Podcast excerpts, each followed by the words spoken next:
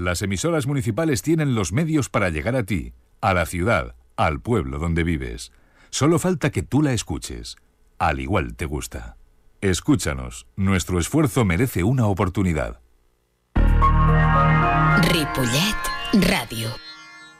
A partir de estos momentos, les invito, si tienen la santa paciencia de aguantarle, a escuchar al hombre lobo. Sí, lo sé, hay gente muy rara, pero ustedes son libres de escucharle o de enviarle directamente a la mierda. Si le escuchan, al igual les gusta.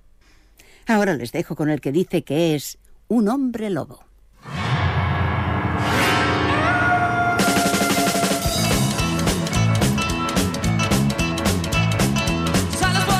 Eh, buenas noches, eh, saludos cordiales. Son las 20 horas 06 minutos y, como siempre, eh, un saludo cordial de quienes habla el hombre lobo, que un mes más seguirá siendo cansino y porculero. Saludos cordiales igualmente de la persona humana que lleva todo el tema técnico de la música del programa y también de la otra persona humana que lleva la producción, Jordi Puy con Y y Rosa Lozano. Y en el programa de hoy agradecer a Emma Roldán su ayuda en la documentación. Y una cosa les voy a decir. El león y la pantera son inofensivos. En cambio, las gallinas y los patos son animales altamente peligrosos. Le decía una lombriz a sus hijos.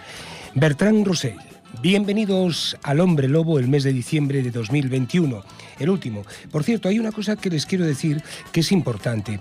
La Asociación de Animales de Ripollet, junto con el Cultural, el bar del Centro Cultural de Ripollet, han emprendido una campaña solidaria y por una parte el Cultural ha hecho unas galletitas monísimas de la muerte. Me has dicho que no quieres por el tema de la dieta, ¿no? Vale, monísimas de la dieta. Nosotros ya, ya hemos comprado cuatro galletitas de solidarias de la Asociación de Animales de Ripollet que ha hecho el cultural, el bar del Centro Cultural, para que ustedes pasen por el restaurante, las puedan comprar y así todos los beneficios de las galletas vayan a parar a la Asociación eh, de Animales de, Ripollet. Bueno, es un placer con todas estas cosas que, la vida continúe y que se sigan haciendo eh, actos e historias de este tipo. Empezamos.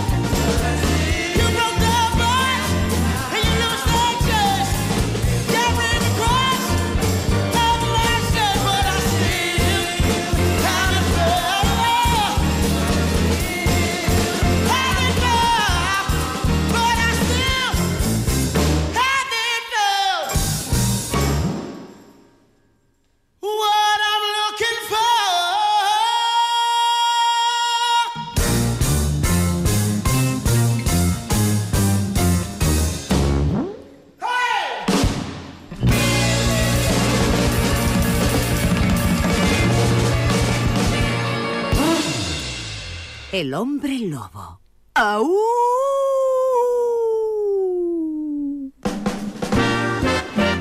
No sabemos con qué frase comenzar, si con el mundo es mucho más fácil cuando eres idiota, porque una de las bendiciones de serlo es que no sabes que lo eres, o con lo que el usuario no sabe, al usuario no le hace daño. Y todo esto viene porque ya están a punto las Navidades, están muy cerca, y la fiebre consumista de cada año. Quizá este sea más agresivo que la de otros años. Eso si no volvemos a caer en la torpeza humana de contagiarnos más antes del día 24 de diciembre, pistoletazo fuerte de salida para las celebraciones religiosas de la Navidad. Porque, y ustedes lo saben, en Navidad se celebra el nacimiento del Hijo de Dios Padre, nacido del vientre de María y San José Mirando. No es una falta de respeto, se lo aseguro. Hay distintas confesiones en el mundo y diferentes formas de celebrar la Navidad o el fin de año. Por ejemplo, los musulmanes. Para ellos, Jesús es uno de los cinco profetas más importantes del Islam y aunque su nacimiento no figura entre las celebraciones de las fiestas islámicas, siempre se conmemora de alguna manera.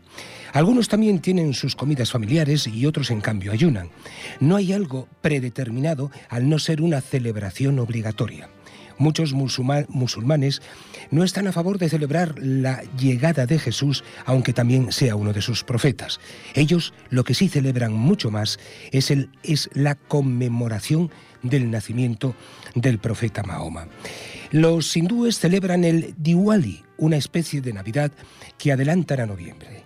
Es una de las principales celebraciones de su calendario religioso y marca el inicio del nuevo año con una fiesta en la que se regalan dulces entre familiares y amigos. Y como tercer ejemplo navideño, les contaré que el budismo celebra el nacimiento de Jesús por considerarlo un ser santo.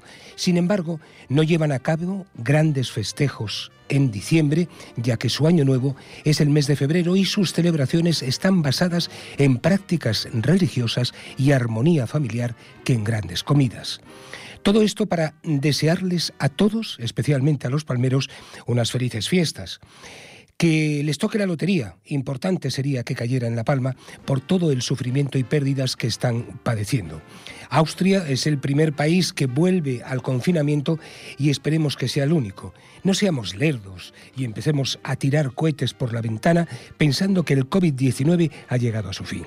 Aunque seamos de los países con menos incidencia, hoy a 234 casos por cada 100.000 habitantes, no dejemos que esta euforia nos joda las Navidades. Fechas de comilonas y alegrías. Alegrías, pero no para todos. De las colas del hambre y de la estrecha relación entre el hambre y la gordura hablaremos más tarde. En 2020 se tiraron literalmente 30 kilos de comida por persona en España. Cada día que pasa son más las cosas que nos indignan y sobre todo el comportamiento de las personas en distintos aspectos de la vida. Vamos a disfrutar de la música. El hombre lobo y sus angustias.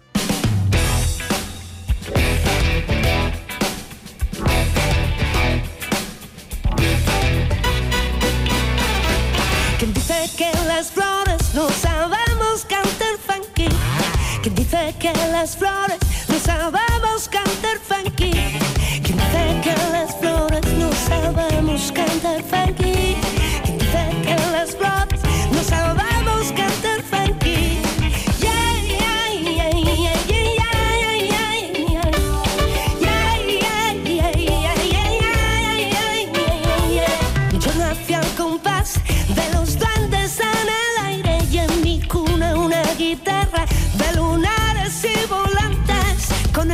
de mi padre llevándome de la mano empecé sin darme cuenta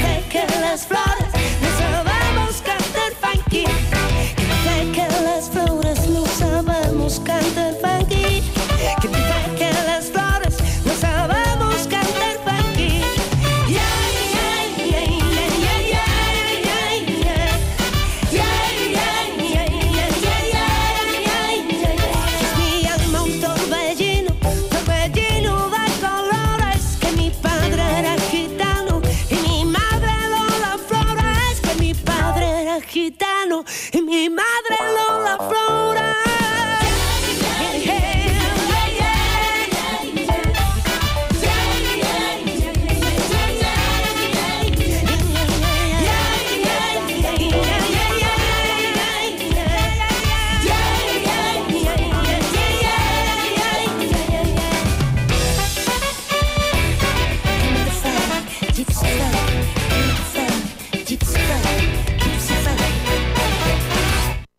El hombre lobo. Las 13 noticias más importantes del mes. Las 13 noticias más importantes del mes. Con qué alegría, ¿verdad? Vamos a recordar las 13 noticias que consideramos más importantes del mes de noviembre. Primera. Ojo al dato, ojito a la noticia del Papa Francisco. Dicen que de él que el Vaticano se mueve a un ritmo que ni el rock and roll. No es ninguna novedad que el Papa Francisco nos sorprenda. El pasado 5 de noviembre Francisco nombra a la primera mujer gobernadora del Vaticano, chan chan, puesto que ha recaído en la hermana Rafaela Petrini. Papa mío, ya lo dicen por ahí, renovarse o morir ha sido un salto cualitativo y cuantitativo. Nuestra más sincera enhorabuena. Supongo que ya sabe, querido Papa Francisco, que si tenía algún enemigo, ahora va a tener más. Segunda. Parece ser que la Ley 4-2015 de Seguridad Ciudadana pasará el trámite parlamentario sin problemas, cosa que a los miembros de la policía no les ha gustado nada. Entre otros puntos, quizá el más conflictivo es el de que se podrá grabar a los agentes.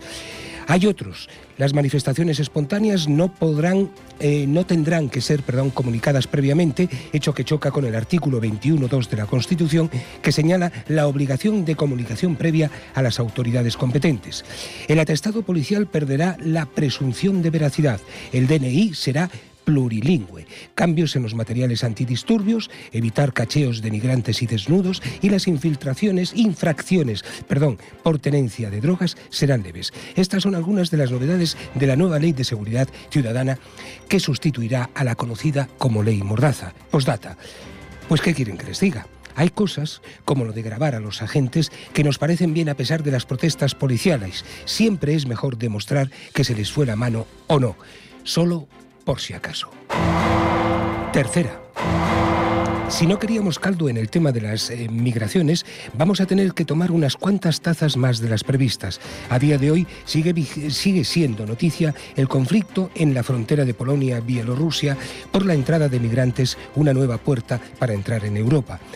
Nunca sabremos verdaderamente lo que ocurre y qué provoca esta nueva avalancha de migrantes en la frontera de Polonia con Bielorrusia. Al parecer, los polacos están cabreados por las sanciones de la Unión Europea debido a las graves violaciones de los derechos humanos tras las pasadas elecciones. Lukashenko, debido a los follones provocados en la frontera, ha amenazado por cortar el suministro de gas a Europa si ésta no toma cartas, cartas serias en el asunto. Postdata.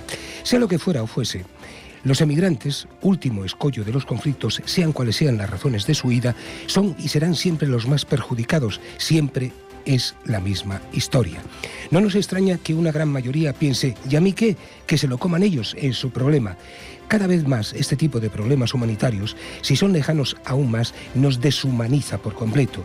Espero que no nos llegue a nosotros, que aquí ya tenemos lo nuestro hace tiempo, pero en porciones no tan numerosas. ¿Qué haremos entonces? Cuarta. Cristina Pieri Rossi ha sido galardonada con el Premio Cervantes de las Letras. Bravo. Nos alegra mucho que lo haya recibido esta escritora uruguaya exiliada en Barcelona desde 1972 y siempre luchando por los derechos civiles en su país. Postdata. Y además, mujer. Insistimos, nos alegra mucho. Quinta. El Tribunal Constitucional se renueva por fin, después de unos cuantos años estancados, por supuesto, a causa de las pugnas entre los dos partidos, como todo lo de nuestro país. Y ha sido renovado a pesar de los votos en contra de Odón Elorza del PSOE y María Pita de Unidas Podemos en contra del candidato propuesto por el PP, Enrique Arnaldo. Postdata. ¿Alguien sabe si este señor juez es malo o bueno? Por muchas explicaciones que demos nunca jamás de los jamases, sabremos las razones de tanta demora y pelea. Estamos hablando como actor social, ese que anda por la calle y que a veces protesta. Sexta. Las empresas hacen fijos a 82.400 temporales en dos semanas tras una carta de la Inspección de Trabajo. Al parecer, miles de empresarios sospechosos recibieron una cartita de la Inspección de Trabajo advirtiéndoles de las consecuencias de tener empleados en una situación de temporalidad fraudulenta. En este año ya se han convertido más de 267.000 temporales irregulares en fijos. Postdata, ole por el ministerio de Yolanda Díaz. Señora ministra, siga así, por favor. De rodillas se lo pedimos. Millones de personas. Séptima, el ministro perdón, me he colado yo ahora. Séptima, el ministro de Justicia, Comunicación y Asuntos Exteriores de Tuvalu, es, que es un pequeño archipiélago en Oceanía, Simon Coffey, ha dado su discurso vía telemática, porque no había pasta para ir, en la conferencia del clima de Glasgow, de pie, dentro del mar, con traje y los pantalones remangados hasta las rodillas para mostrar la urgencia de la, de la emergencia climática en su país. Con ello ha querido demostrar la situación de vida real que afrontan en Tuvalu debido al impacto de la emergencia climática y al número y al aumento, perdón, del nivel del mar. Postdata, señor Simon Coffey, ni con esa llamada de atención tan evidente va a conseguir que se haga caso del problema de la situación climática que está padeciendo el planeta y más su país. Ni tan siquiera podemos imaginar a los representantes chinos salirle los colores. En tres palabras, Simon, se la sudan.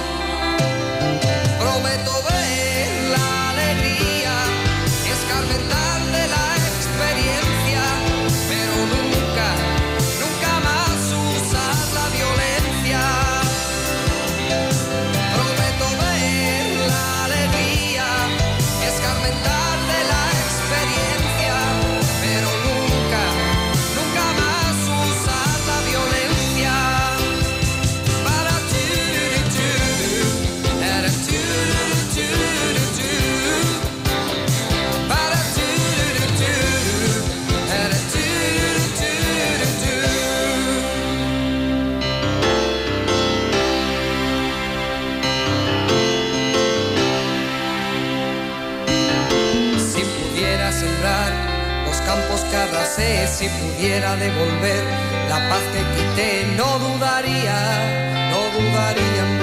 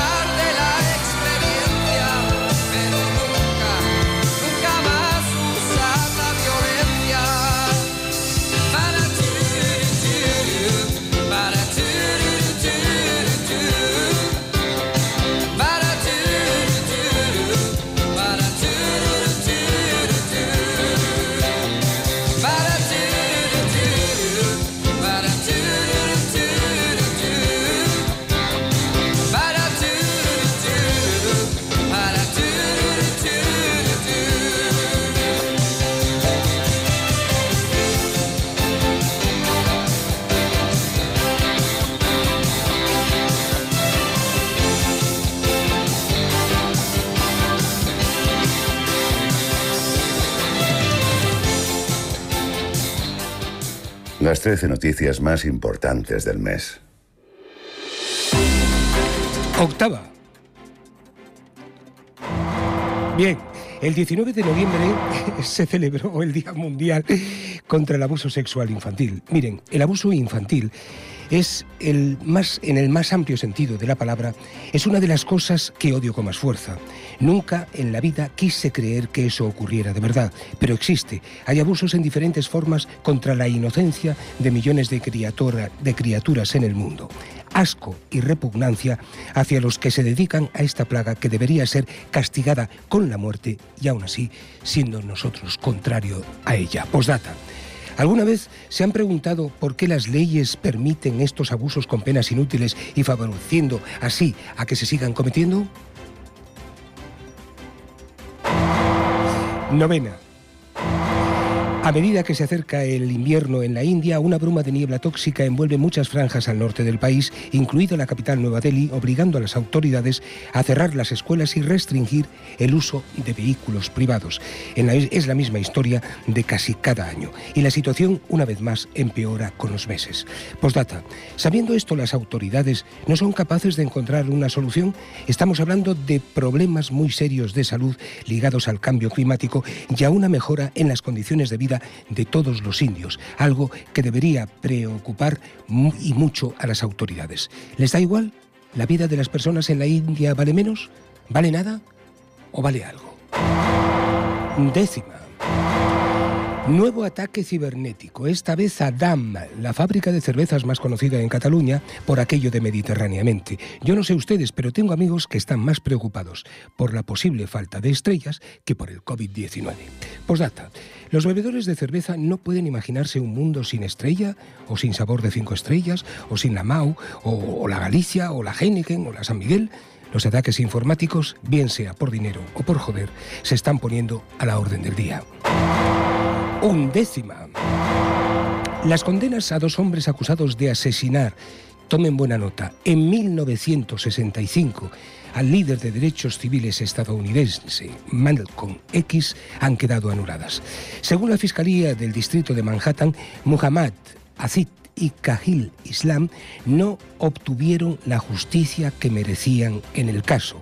Al parecer, la policía y el FBI, como no, ocultaron pruebas que de haber sido tenidas en cuenta habrían facilitado la absolución de los dos hombres. Postdata, señoras y señores, 56 años, 56 años después les van a perdonar por algo que no habían hecho. Con todas las letras y en, y en mayúscula para cagarse en todo lo que se menea. ¿No creen? Pasa ya demasiadas veces y en demasiados países. Duodécima que son cuatro en una. Se cumplen 30 años de la muerte del genial Freddie Mercury. Parece que fue ayer. Hoy sonará, sonarán algunas de sus canciones como homenaje a su figura. El día 25 se celebró el Día Internacional de la Violencia contra la Mujer, noticia que ya avanzamos el pasado mes. El 23 de noviembre fue el Día Europeo de los Sin Techo. Qué bonito es declarar un día internacional o europeo por y para algo y no hacer nada.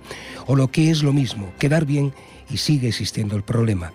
Ya sabemos que es para reclamar concienciación sobre los problemas existentes en el mundo, pero para nosotros es insuficiente. Los datos son muy claros. 12 asesinatos, 11.000 denuncias por violencia machista, 804 violaciones, 1.451 casos de abusos y el 98% de las víctimas sin ninguna medida de protección vigente. Y la cuarta, recordar la muerte de Almudena Grandes, la escritora madrileña que nos ha dejado un legado literario sensacional lleno de justicias. Y la decimotercera. A los 40 años, señoras y señores, Paris Hilton se ha casado con el empresario Carter Reum. Podría haberse casado con un indigente, ¿no? En una majestuosa ceremonia en la majestuosa finca familiar de Los Ángeles el pasado 11 de noviembre. Vestida como, pero radiante y majestuosa novia, por Oscar de la Renta con cuatro trajes distintos para cada ocasión. Una boda de tres días de fiesta, tarta de seis pisos, números musicales y muchos amigos conocidos en un claro ejemplo de glamour de Hollywood. Postdata. Y nosotros en Ripolletti con estos pelos. La verdad es que no nos apetecía ir a una boda tan majestuosa donde no sabríamos cómo comportarnos y menos comunicarnos por aquello del inglés. Les aseguro que no son celos, más bien un poco de asquito lujurioso. Les aseguro también que sobreviviremos a acontecimientos tan majestuosos como los de París Hilton por los siglos de los siglos. Amén.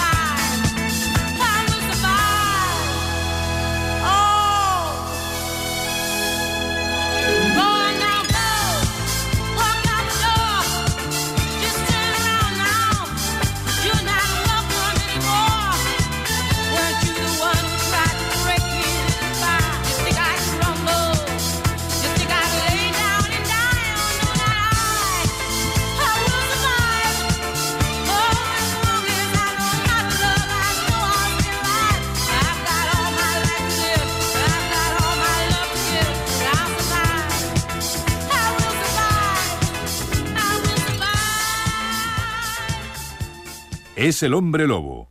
Son ustedes muy libres de escucharle. ¿O no? Eh, ¿Sabían ustedes que en nuestro país cientos de miles de personas necesitan ayuda para comer y más después de sucesivas crisis económicas y aún más después del COVID-19, maldito COVID-19? El confinamiento y el cierre de empresas ha ido cambiando el perfil. No solo son familias enteras las que no soportan la situación y no tienen para comer. Hay otro tipo de perfiles impensables que tienen que recurrir a las llamadas colas del hambre comedores sociales que se surten de los bancos de alimentos. Hablamos de psicólogos, de informáticos, de pilotos, de contables, de mecánicos, de muchas parejas jóvenes en desempleo. Son bastantes las personas voluntarias que ayudan, además de muchas empresas, en estas duras situaciones. Eso, frente al despilfarro en comida de 2020, año en el que cada persona de todas las comunidades desperdició más de 30 kilos de comida, y frente al aumento de la obesidad, que aunque no lo crean está directamente ligado a la hambruna. Un sistema que por un lado, aún siendo eficiente y poderoso, produce hambre o deja a cientos de millones de personas sin alimentos y por otro genera obesidad al fabricar, promocionar y vender alimentos y bebidas con exceso de calorías, grasas, azúcares y otros productos naturales o fabricados que afectan al peso de las personas. Estamos en un planeta de gordos y hambrientos, según Luis de Sebastián, catedrático emérico de ESADE. Hay mucha gente olvidada del sistema el 27% de los españoles está en riesgo de pobreza. En el conjunto del mundo, la producción de alimentos sería suficiente para alimentar a todas las personas del mundo hasta 2030. Eso según un informe de la FAO. Las eh, perspectivas de seguridad alimentaria a lo largo, del, a lo largo, a largo plazo para los países en desarrollo son buenas la población mundial entra en 2021 en 7.837 millones de habitantes y el crecimiento de producción agrícola mundial sería más que suficiente para satisfacer la demanda global. Uno de los principales indicadores de la desnutrición y el hambre como condición objetiva es la mortalidad infantil y la esperanza de vida al nacer. Para el mundo rico, países industrializados, la esperanza de vida conjunta de hombres y mujeres es de 78 años para todo el mundo de 67. La esperanza de vida del África subsahariana es de 46 años. Con este resumen rápido de la situación mundial, que año tras año en nuestras, en nuestras diferentes comunidades va aumentando, no, no podemos dejar pasar por alto la situación que viviremos en los próximos años si se continúa así. ¿Cuáles son las soluciones? No lo sabemos. Lo que sí sabemos es lo contentos que estábamos todos cuando se acercaba el año 2000.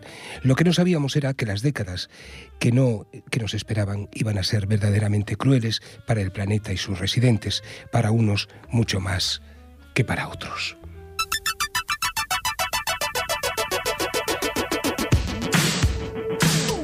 Las 29.39. Ay, ¿cómo, cómo, que las 20, las 20.39? cambio puede tocar.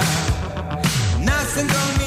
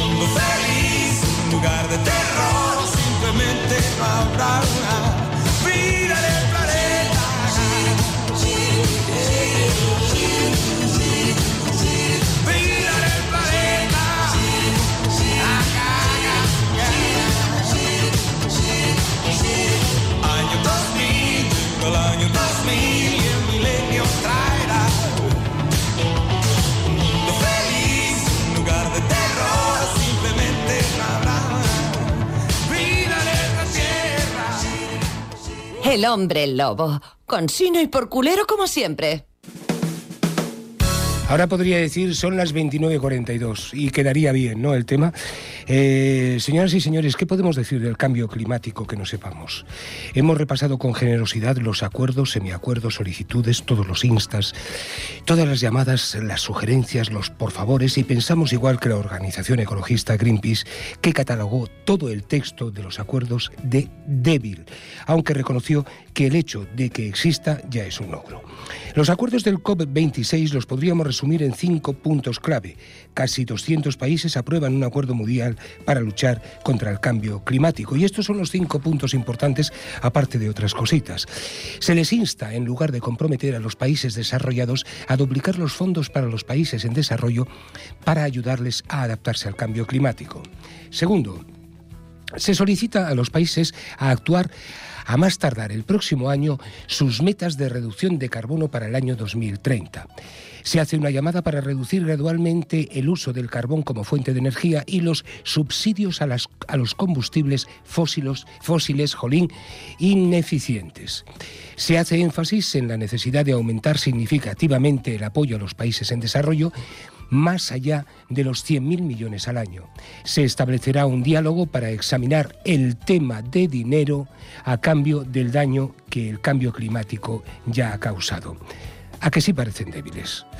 Hay muchos más acuerdos, pero no tenemos tiempo. Otra noticia importante de la cumbre es el compromiso de Estados Unidos y China a impulsar la cooperación en temas climáticos a lo largo de la próxima década.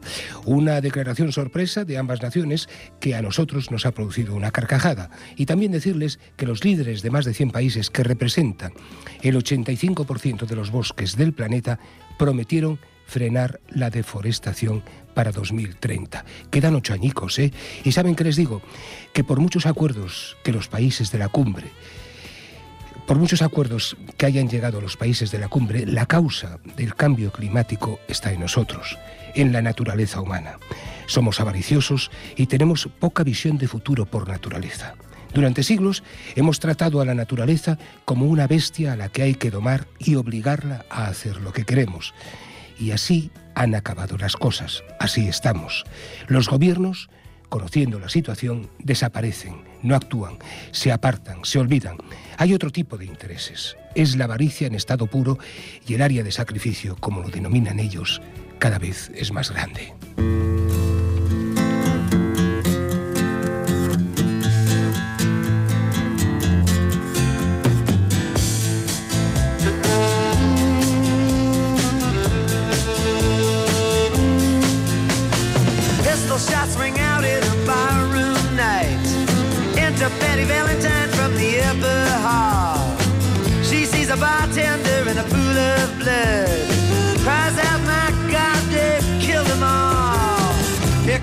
Story of the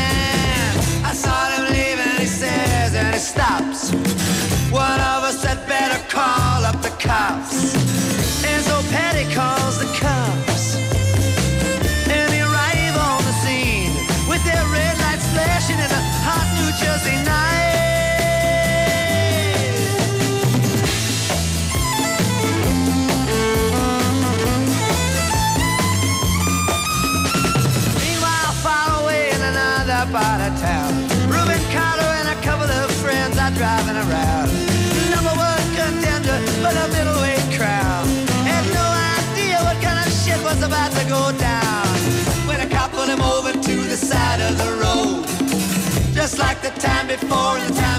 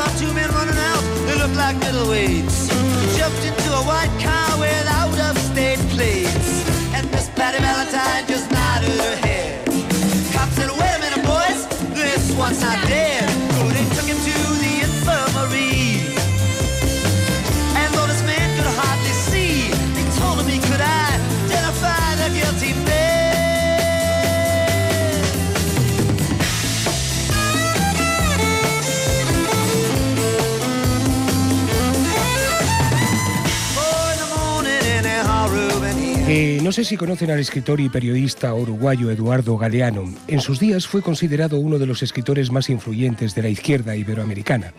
Tiene obras maravillosas como Las venas abiertas de América Latina. Hoy queremos rescatar parte de un texto que tiene por título Patas arriba, la escuela del mundo al revés y dice así. ¿Qué tal si deliramos un poquito? ¿Qué tal si clavamos los ojos más allá de la infamia para adivinar otro mundo posible? El aire estará limpio de todo veneno que no provenga de los miedos humanos y de las humanas pasiones. En las calles, los automóviles serán aplastados por los perros. La gente no será manejada por el automóvil, ni será programada por el ordenador, ni será comprada por el supermercado, ni será tampoco mirada por el televisor. El televisor dejará de ser el miembro más importante de la familia y será tratado como la plancha o el lavarropas. Se incorporará a los códigos penales el delito de estupidez que cometes, que cometen quienes viven por tener o por ganar en vez de vivir por vivir no más. Como canta el pájaro sin saber que juega. En ningún país irán presos los muchachos que se niegan por cumplir el servicio militar, sino los que quieran cumplirlo. Nadie vivirá para trabajar, pero trabajaremos todos para vivir. Los economistas no llamarán nivel de vida al nivel de consumo, ni llamarán calidad de vida a la calidad de las cosas. Los cocineros no creerán que las langostas les encanta que las hiervan vivas. Los historiadores no creerán que a los países les encanta ser invadido. Y los políticos no creerán que a los pobres les encanta comer promesas. Continuará. El próximo mes, el 3 de febrero, mes que nos toca programa de nuevo, acabaremos leyendo este maravilloso te- texto de Eduardo Galeano. Si Galeano levantara la cabeza, iba a flipar mogollón. Eh, cambiamos de tema, cambiamos de tema, nos acercamos al final. Creo que ya saben, pero por si acaso, se han cumplido 30 años de la muerte de Freddie Mercury.